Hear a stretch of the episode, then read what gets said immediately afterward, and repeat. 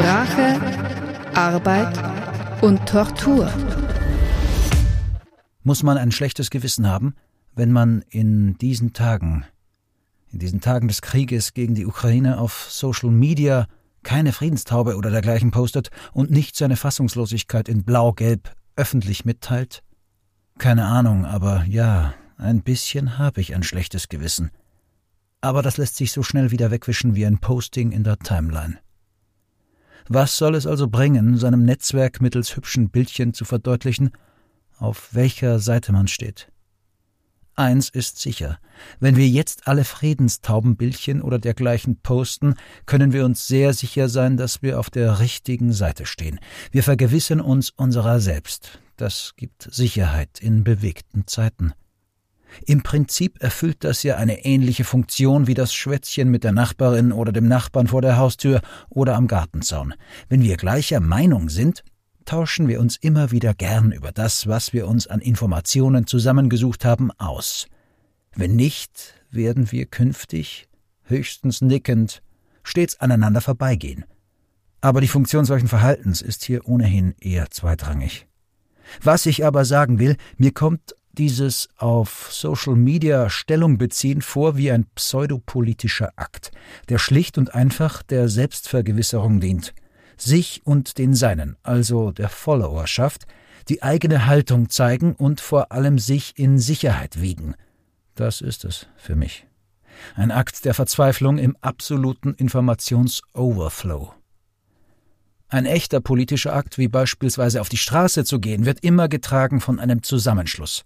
Was folgt, ist eine tatsächliche Wirkungsmacht, die durch den Zusammenschluss vieler entsteht. Im besten Fall entsteht auch irgendwann eine kritische Masse, die in Bewegung gerät oder gar etwas bewegt. Das ist es, was zählt. Sei es in Form von Spenden oder als Zeichen der Solidarität auf der Straße.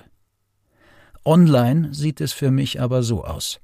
Die Profile in Social Media stehen immer für sich.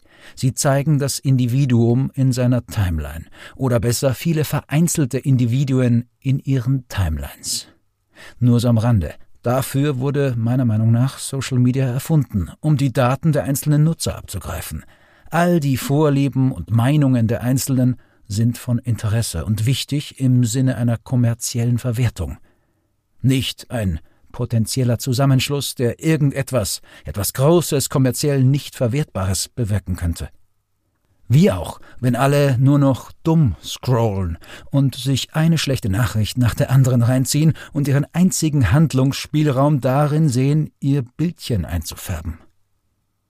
Klar wird mir jetzt, ein echter Zusammenschluss oder eine Manifestation kann zwar durch die Social-Media-Kommunikationskanäle organisiert werden, aber es muss dann auch der Sprung raus ins Analoge passieren.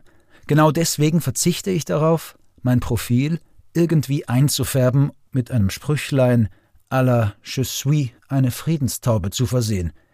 Es scheint mir zu einfach und auch deswegen sinnlos, weil niemand dafür wirklich seinen Arsch bewegen muss. Aber bitte belehren Sie mich eines Besseren. Hier in den Kommentaren. Was jedoch ganz sicher Wirkung zeigt, sind Aufrufe zum konkreten Handeln. Deshalb folgt hier ganz einfach mein persönlicher Spendenaufruf. Weil das das einzig Sinnvolle ist, zu dem ich mich fähig fühle. Suchen Sie sich eine vertrauenswürdige Organisation Ihrer Wahl. Mission Lifeline, ein Verein meines Vertrauens, steht hier unten in den Show Notes. Und spenden Sie.